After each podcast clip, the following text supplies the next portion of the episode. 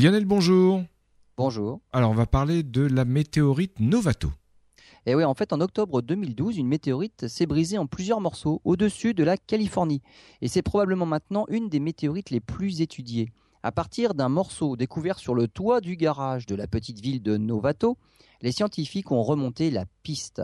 Et il s'avère que ce morceau et cinq autres proviennent d'un fragment de 35 cm qui devait peser 80 kg.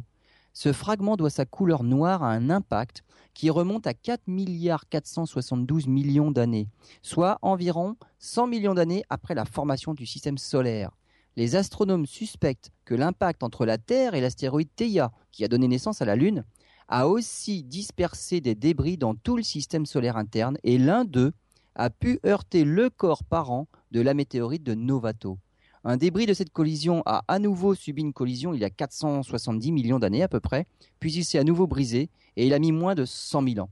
Il y a moins de 100 000 ans. Après son entrée dans notre atmosphère, six morceaux ont été retrouvés et étudiés. Et les chercheurs sont étonnés en fait par le fait que malgré les chocs violents et répétés, la composition n'a pas été vraiment altérée.